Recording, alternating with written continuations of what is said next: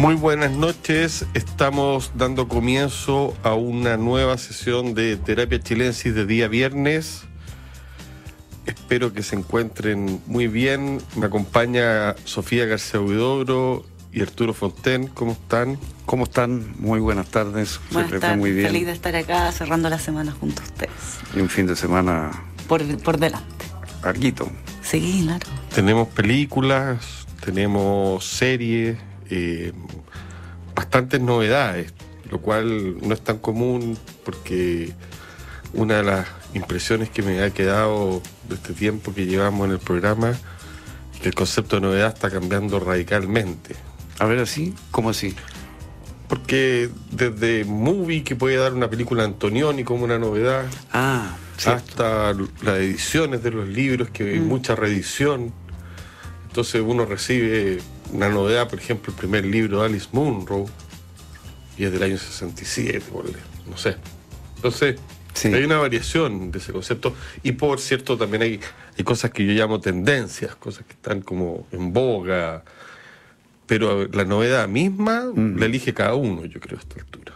Puede ser novedades viejas o novedades de última moda. Y las novedades pueden estar sobrevaloradas algunas también. Absolutamente. Yo creo que de eso se han dado cuenta por lo menos la gente de las plataformas que... Bueno, ese es como lo que están cultivando, ¿no? Ese, ese nicho, ¿no? Sí, cierta nostalgia. Eh, gana, creo que ahora sale en esta línea una serie sobre Cinema Paradiso. Mm, se ve como una... como se está generando ahí un cultivo de nostalgia eh, o de, melancolía, reciclando mm. cosas.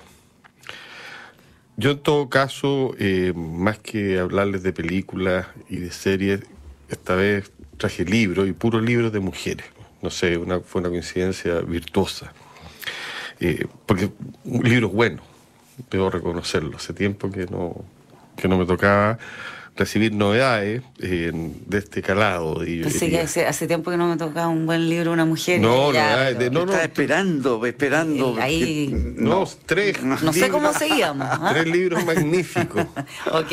entonces, asombroso y nuevo. Bueno, el primero de ellos que quiero recomendarlo abiertamente para los lectores de Orwell y para los lectores de índole feminista y en general para los exploradores de la literatura. Se llama Las Rosas de Orwell, es de Rebecca Solnit, está editado por Lumen.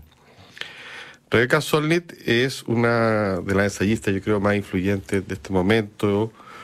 Eh, es la creadora del concepto de mansplaining en su libro Los hombres me explican las cosas pero también es una mujer que se ha dedicado al ensayo literario. Tiene un libro que se llama Vanderlust, una historia del caminar, que me gusta mucho, que lo publicó Weathers. Tiene otro que se llama Una guía sobre el arte de perderse y sus memorias recuerdos de mi inexistencia. En rigor, ella es muy literaria y por otro lado tiene un lado activista, lo cual la hace interesante, es feminista, teórica, es progresista, uno va a discutir de alguna otra manera.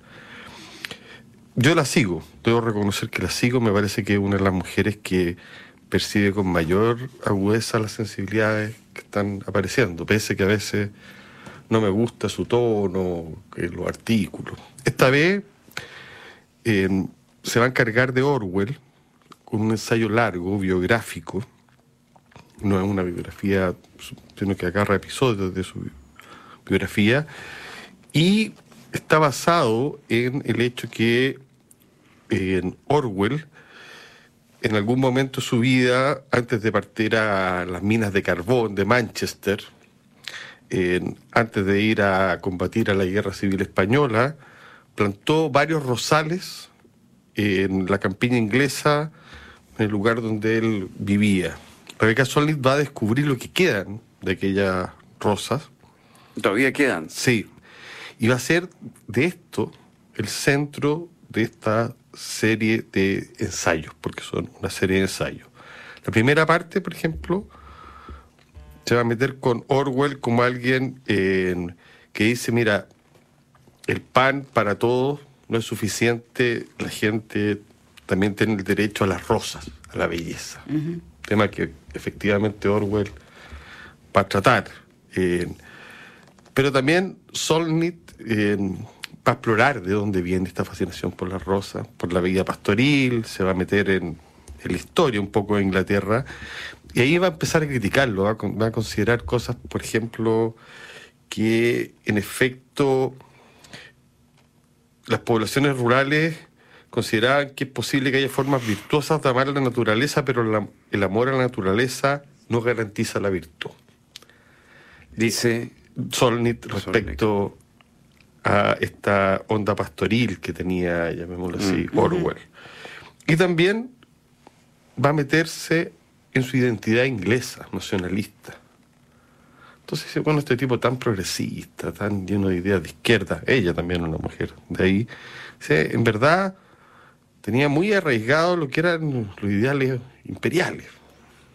O sea, se mete a criticarlo, pero desde una buena, llamémoslo así, perspectiva, abriendo a un autor que uno creía cerrado, que el ídolo además de Martin Amis, de una serie de otros autores, eh, hombres todos, que le han dado mucha importancia, va a terminar con un ensayo donde cuenta cómo muere Orwell en la Isla Hébrida mientras escribe en 1984. Es un gran análisis de 1984, un libro crítico, en- con cuento entretenido, que el tema de las rosas lo cruza, es puntudo, digresivo, de repente, por ejemplo, se mete con Ralph Lauren. Porque. Ralph Lauren eh, ocupa la rosa y los motivos de la tapicería de la década de los 80, qué significa eso.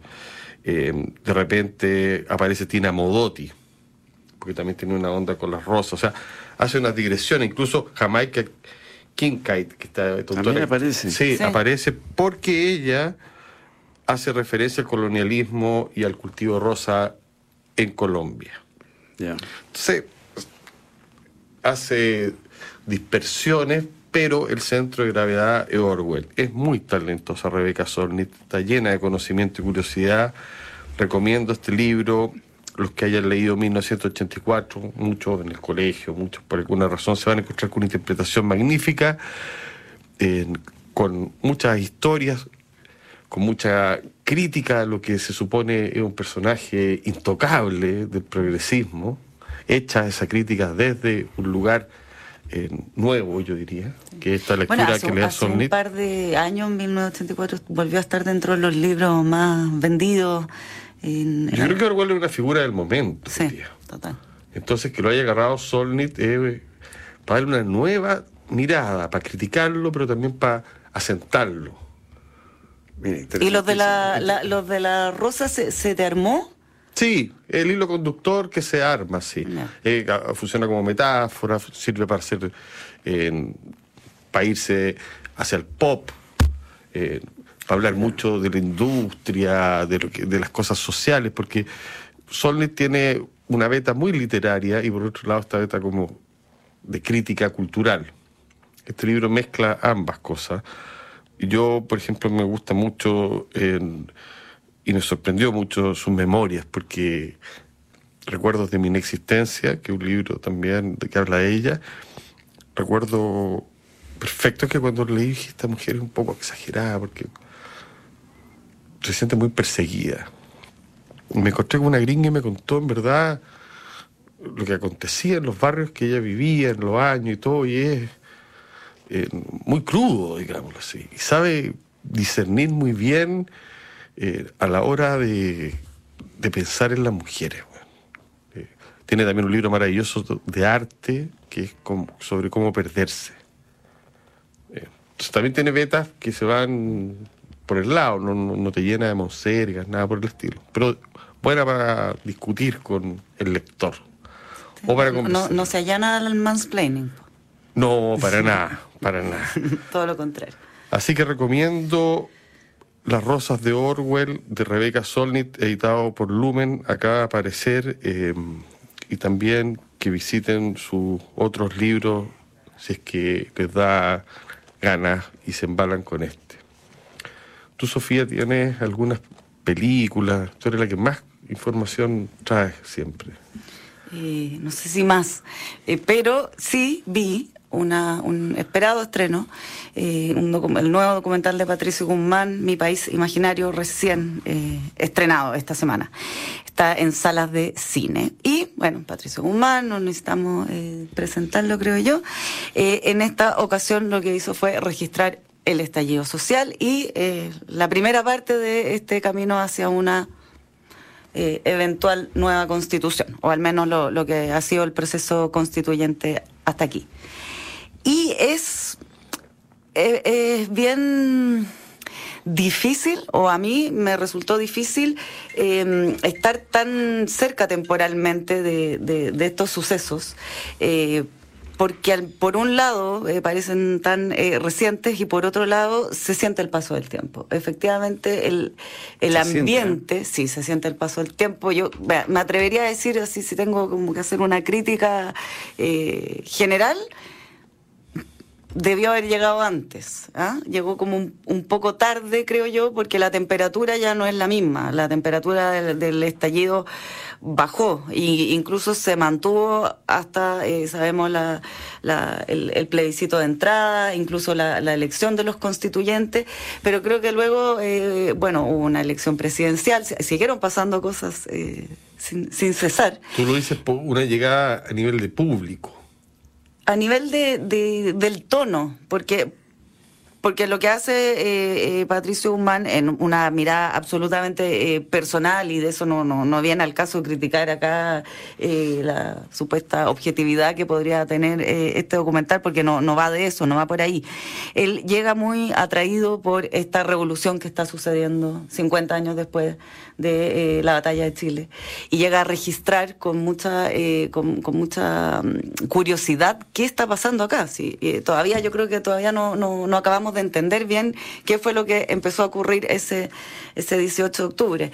Y lo que sí tiene el documental es que tiene eh, las primeras imágenes eh, están inmersas en la primera línea y yo creo haber visto imágenes que realmente son inéditas, que, que uno no había visto. El acceso que tuvo eh, eh, Guzmán a esa primera línea, eh, entrevistas a, a- bueno, todas las entrevistas que participan del documental son mujeres. Este es un documental donde solo hay voces femeninas, que eso es una particularidad, eh, la primera línea está cargada de testosterona, pero acá son las mujeres las que hablan.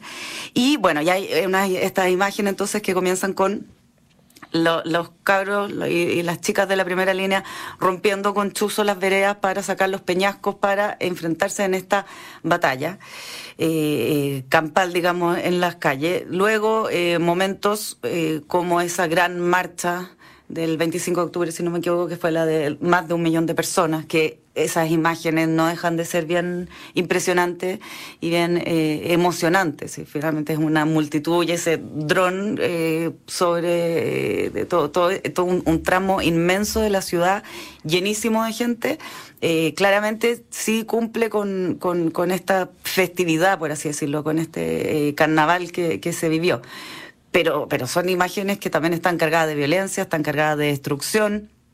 Y eh, eso está solo como enaltecido, no hay ningún eh, matiz eh, al, al respecto. O sea, solo se, se, se hace una crítica a la represión policial, que sin duda cabe. eh, creo que es bastante No indiscu- indiscutible que la hubo, pero también eh, hay un montón de gente que vio afectada su, su- sus locales, sus negocios, sus No vidas de distintas maneras. A gente que no esté de acuerdo con. No, Ya, no, no, es bien una oda. perfecto. Eh, a, lo que fue eh, la una generación joven revelándose a las injusticias del sistema. Eso es, de eso se trata el documental. Y luego viene eh, la, elección eh, de los constituyentes y un poco concluye con, con est- esta nueva constitución que va a escribir un grupo de personas representativas de un nuevo Chile y todo eso con mucha ilusión, con mucha esperanza por parte de, de- del director. Y también, por supuesto, de todos los de, las eh, mujeres entrevistadas que participan, eh, entre otras la Nona Fernández, eh, también está la, están las chicas de las tesis, la Mónica González, o sea, se cuenta un lado, una experiencia de, esta historia que creo que es un poco más compleja y, tampoco no, no, no, me voy a lanzar yo con, con, un diagnóstico del estallido, pero creo que todavía se está, se está escribiendo eh, y estamos a puertas de un plebiscito que está por lo menos peleado y, que podría incluso eh, ganar el rechazo según dicen las encuestas, o al menos está, está dividida la cosa. Entonces no, no, no creo que haya una sola voz como la que impera en, en, este relato. Dime una cosa, ¿y las tomas finales son de la convención funcionando o de los convencionales recién electos? Instalándose. Instalándose, o sea, está la ceremonia de instalación. Sí. Eh, más que nada lo que hace él es un, un, paralelo y, hay muchas cosas que, efectivamente dan cuenta de, cómo el país ha cambiado. Entonces hace un paralelo con, con, este, con esta misma sala del ex Congreso, donde eh, en, eh, hace 50 años atrás eran solo caballeros de cierta edad, de cierto también estrato social, vestidos de cierta manera, y cómo Chile cambió, y eso está visto con, con mucha emoción, a este nuevo grupo de ciudadanos eh, paritario con representación de, de, de, los pueblos originarios, etcétera, que van a escribir el, nuevo destino del, del, país. Con, insisto, con mucha ilusión. Eh, y quizás esa ilusión está más, más contaminada o, menos en, un estado menos puro porque en la batalla de Chile, por ejemplo, él eh, eh, entrevista a figuras que están del otro lado, digamos, están los dos lados, claro, de una forma muy sesgada, muy caricaturizada, pero, pero aparecen figuras de la, de la oposición a Allende, por ejemplo, en la batalla de Chile. Aparecen marchas, aparecen movimientos. O sea, ahí hay más la idea de un conflicto. Aquí, por lo que tú dices, da la impresión de que el pueblo está unido, no hay un conflicto. el pueblo está. Hay una sola eh, marea. Parece más unido porque, claro, está esa imagen fuerte de. de, yo estuve también en, esa marcha de, de, más de un millón de personas y, es muy. Hay una energía innegable y esa energía está muy bien transmitida. Ya pero también eh, creo que se mezclaron distintas energías y eso no, no se siente. Lo que sí me parece que, bueno, que tenía que, tenía que existir este documental, tenía, tenían que mostrarse eh, de todas maneras ese, ese momento tan... Y él es la persona indicada para hacerlo, o una de las más indicadas. Absolutamente, y está para, para, está súper bien logrado en, en, en, ese sentido. Eh, hay, una estética, hay, hay un, un lenguaje coherente. Eh, y creo que invita a la reflexión. Eso a mí me, pasó, me pasaron muchas cosas viendo el documental, estas mezclas de las vivencias de uno, más la, las otras vivencias que uno escuchó al respecto. Eh, los entusiasmos, las frustraciones, las desilusiones, eh, las posibilidades todavía que están abiertas. Entonces hay harta capa, harta reflexión, creo yo le va a ir, yo creo, también fuera de Chile va a cumplir un objetivo también.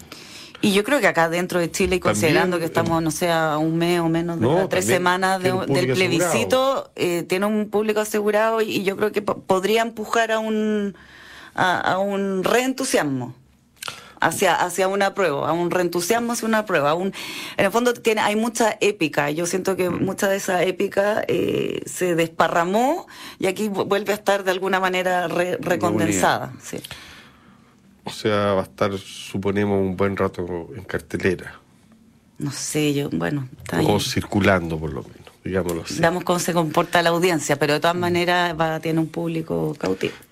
Yo quería solo decir algo al respecto sin haberlo visto, pero sí eh, tengo muy presente que estas películas envejecen mucho mejor de lo que son en el momento en que uno las que aparecen. Mm. O sea, puede ser. La batalla de Chile cuando apareció también debe haber generado reacciones extrañas en, los chilenos, llamémoslo así. Mm. Pero envejeció de tal manera eh, que hoy día se puede ver, no sé, con cierto, cierta distancia, incluso disfrutando de, lo documental más allá que se esté de acuerdo no con la tesis que se maneja, una serie de cosas. Capaz que este documental vaya para allá también. O sea, en ese, sentido Claro, es interesante lo que va a pasar eh, con, con, el tiempo y también con los sucesos sociales y políticos por venir, que tanto va a cambiar este país, porque claro, acá queda instalada la, esperanza de, un país y de una generación que eh, se cansó y que quiere cambios. Y que lo concreta en la nueva constitución que viene. Sí. Pero más allá de la tesis, en el fondo quedan grabar las imágenes de esa, mm. esa épica, como tú dices, de, ese momento. Sí.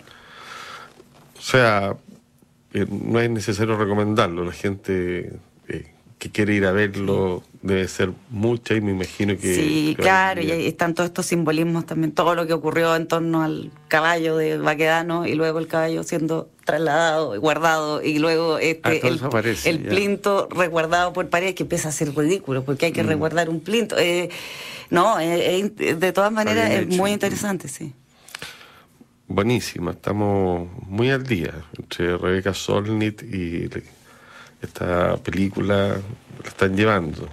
Arturo. Mi país imaginario. Mi país imaginario. Documental de Patricio Guzmán y la gente lo puede ver en los cines. Sí. ¿Y también en alguna plataforma? Eh, me imagino que no todavía, está en cine. Ya, voy a investigar por, por, mientras le damos el pase a Arturo. Sí, Arturo entiendo que se dedicó a leer la vida de una mujer. Sí, yo estuve dedicado a, Milena Busquets. Eh, Milena Busquets es la autora eh, española, catalana, de una novela que se llama eh, También esto pasará, también otra novela que se llama Gema, pero también esto pasará tal vez la más famosa, de, fue traducida como a 20 lenguas, fue una novela que tuvo mucho éxito. Es hija de Esther Tusquets, la famosa editora que creó Lumen y además una gran escritora española y sobrina de Oscar Tusquets, el arquitecto, diseñador y también autor famoso español. Eh ensayista, digamos, bien ensayista, el caso de, de, Oscar Tusquets. Eh, este libro eh, lo tomé con mucha desconfianza porque no soy muy aficionado a leer diarios, y este es un diario. Y la verdad que me, fascinó. Es un, es un diario escrito, eh, que cubre un año. Esta es una mujer que tiene, no sé, cerca de 50, tipo 50 años. Eh, está divorciada dos veces, tiene dos hijos de dos padres distintos. Eh, todo esto lo va contando, digamos, pero de una manera muy breve, muy rápida. No es una, esa persona que te... No tiene nada que ver con los diarios, los Goncourt, por decir, por mencionar un clásico. O sea, no, no es que te cuente lo que pasó en esa comida, lo que pasó en ese lugar, lo que hizo durante el día, sino que son como más bien atisbos, ecos de lo que pasó en el día, muy brevemente sugeridos, tú no sabes bien qué pasó, pero te queda una sensación. Mm. Muchas veces son aforismos muy inteligentes, pero grandes aforismos ¿ah? sobre distintas cosas, sobre distintos temas. Tiene mucho humor, es un libro muy... Eh, muy ligero en el buen sentido de la palabra, muy, muy, muy, muy rápido, muy, es divertido. Es un libro que no tiene nada pesado, que no tiene nada denso. Fresco. Fresco. Huye de la gravedad, huye de, lo pesado, de lo, como dice por ahí, digamos, de eso de poner las vísceras sobre la mesa, digamos. Es un diario, pero es un diario hecho con una, con una cierta distancia respecto de sí misma, con una cierta capacidad de reírse de sí misma incluso, y de sus problemas. Eh, los problemas están, eh, algunos son serios, pero están tomados de una manera muy vital, ¿ah? de una manera muy positiva al final, ¿no?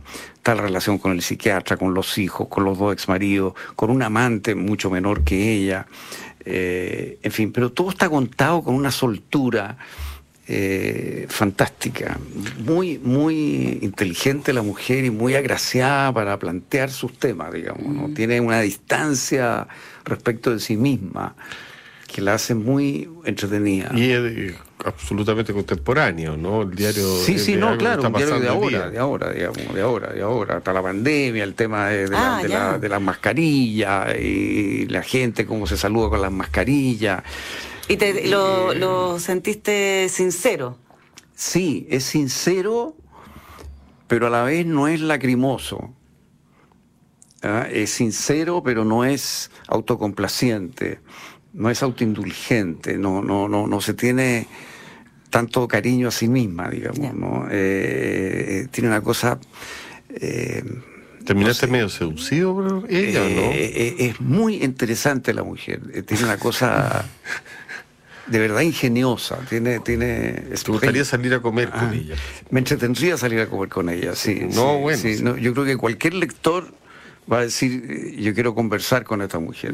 Yo me acuerdo, bueno, de, de su novela, que por, por, lo que estás describiendo los diarios hay ya varias sí. Eh, cruces posibles de imaginar.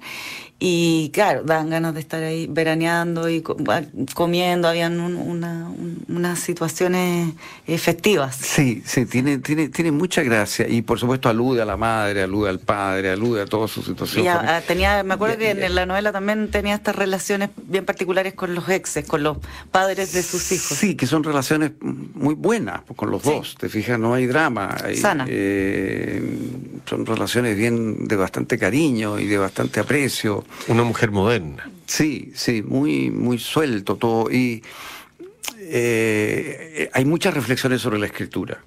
Porque ella es una escritora. Escritura, la editorial, ese mundo aparece. Sí, aparece el mundo de la editorial, el rol del editor, eh, lo que debe ser y no debe ser un editor, cómo hay que hablar con el editor. Eh, Porque una familia, digámoslo así, de puros escritores e editores. Bueno, ella ha vivido en el corazón del mundo literario de Barcelona, entonces conoce ese mundo al revés y al derecho. Ella también trabajó con su mamá eh, como editora. Eh, entonces, eh, claro, hay muchas reflexiones sobre lo que es escribir, sobre lo que es el trabajo de escribir, sobre cómo hacerlo, cómo no hacerlo, que son muy reflexiones muy luminosas. Y originales. Mira, hay frases así aforismos que son tipo la Rochefoucauld o la Bruyère, o sea, tiene, tiene realmente tiene espíritu. Agudeza. Eh, agudeza. Eh, a mí me, me, pareció un libro muy, muy entretenido, que vale mucho la pena leerlo. Eh, se llama Palabras Justas. Ah. Y está editado por Anagrama. Milena Busquets. Milena Busquets parece muy entretenido y estimulante. Estimulante conocer a Milena Busquets, una mujer madura, podríamos decir, y moderna. La editorial de la Universidad Austral de Chile, que cada vez tiene sorpresas mayores, ha publicado a autores como David Antin, eh, Gottfried Benn, está dirigida por Yanko González, el poeta. Acaba de sacar un libro que es como un clásico de las memorias, se llama Shakespeare and Company, Memoria de una librería crucial del siglo XX, de Sylvia Beach. En este libro se relata lo que acontece en París, en el momento más álgido eh, durante comienzos de siglo, cuando está Scott Fitzgerald, Hemingway, Joyce circulando, T.S. Eliot pasa por ahí. Y esta es la librería inglesa en París, donde se pueden prestar incluso libros, no solo hay un trato de compra y venta, hay usado, y sobre todo la gente va eh, a conversar. Entonces, estas memorias son un retrato de una serie de escritores, escrito por la librera, que no tiene las pretensiones estilísticas, ni tiene el ego tan grande, pero sobre todo cuenta su mayor hazaña, que no solo es mantener, entiendo que hasta el día de hoy está Shakespeare and Company eh, funcionando, o hasta hace muy poco, bueno, ella fue la editora de la primera edición versión del Ulises de Joyce. Claro, por supuesto. el año 1927, si no me equivoco, algo así. Em, bueno, la publicación de ese libro es, llamémoslo, un desarrollo, un procedimiento mm. larguísimo, porque Joyce es jodido, hace correcciones, tiene problemas con ella misma, y el libro más va a aparecer como para su cumpleaños, le gusta, elige el color de la portada. Entonces, es un relato paralelo por una parte de la gente que eh, la va a ver a la librería y con la cual conversa, y por otro lado aparece cómo se publica este libro, hecha por una matera más, cuando había con tipos que eran tipógrafos.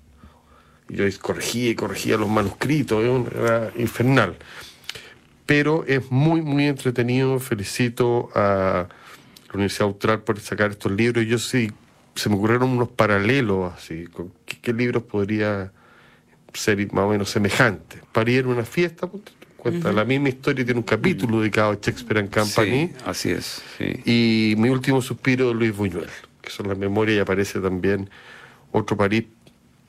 Es un hallazgo que vale la pena eh, darle vueltas.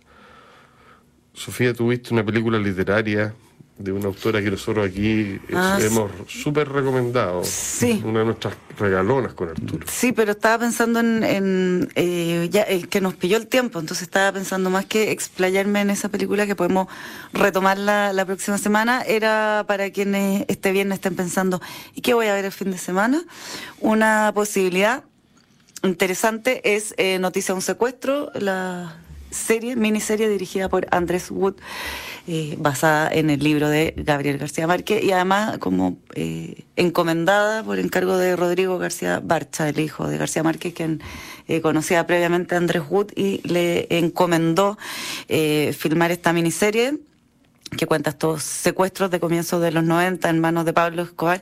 Y lo interesante es que ahí contaba Andrés Wood que eh, había algunas reglas y una de estas reglas era no caer nuevamente en la banalización e incluso como en este glamour que se le ha dado a Pablo Escobar en distintas series sobre el narcotráfico, etcétera, prohibido, prohibido banalizar. Entonces eh, no aparece Pablo Escobar siendo que está presente todo el tiempo, mm. sí eh, aparece su voz a través de, unas cintas que hacía llegar ahí con amenazas al, al entonces gobierno de César Gaviria, pero, pero eh, lo que se trata es contar la historia de las víctimas, también de los victimarios, pero desde, desde ahí, desde, desde los suches, pues, de los suches de la estructura del narcotráfico, mm. que eh, como en todo secuestro hay unos conflictos, unas emociones, se generan vínculos incluso entre eh, secuestrados y secuestradores.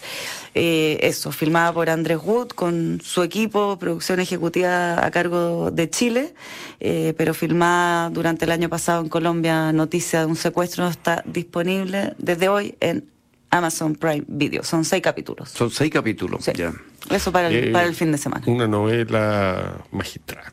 Sí. o sea, cuando se creía que García Márquez había hecho todo con el realismo mágico, aparece noticia de un secuestro y es, Ahí no sé, es una clase espectacular de velocidad narrativa, técnica, todo. Ahí yo creo que nos delumbró a todos nuevamente. Nuevamente, sí. Impresionante en realidad. Estamos llegando al final, como anunció la Sofía. Ha sido un gusto estar con ustedes. Eh, espero que pasen un buen fin de semana. Largo. Largo. Tienen tiempo para ver películas, para leer para pasear. Eh, para ir al cine. Para ir al cine.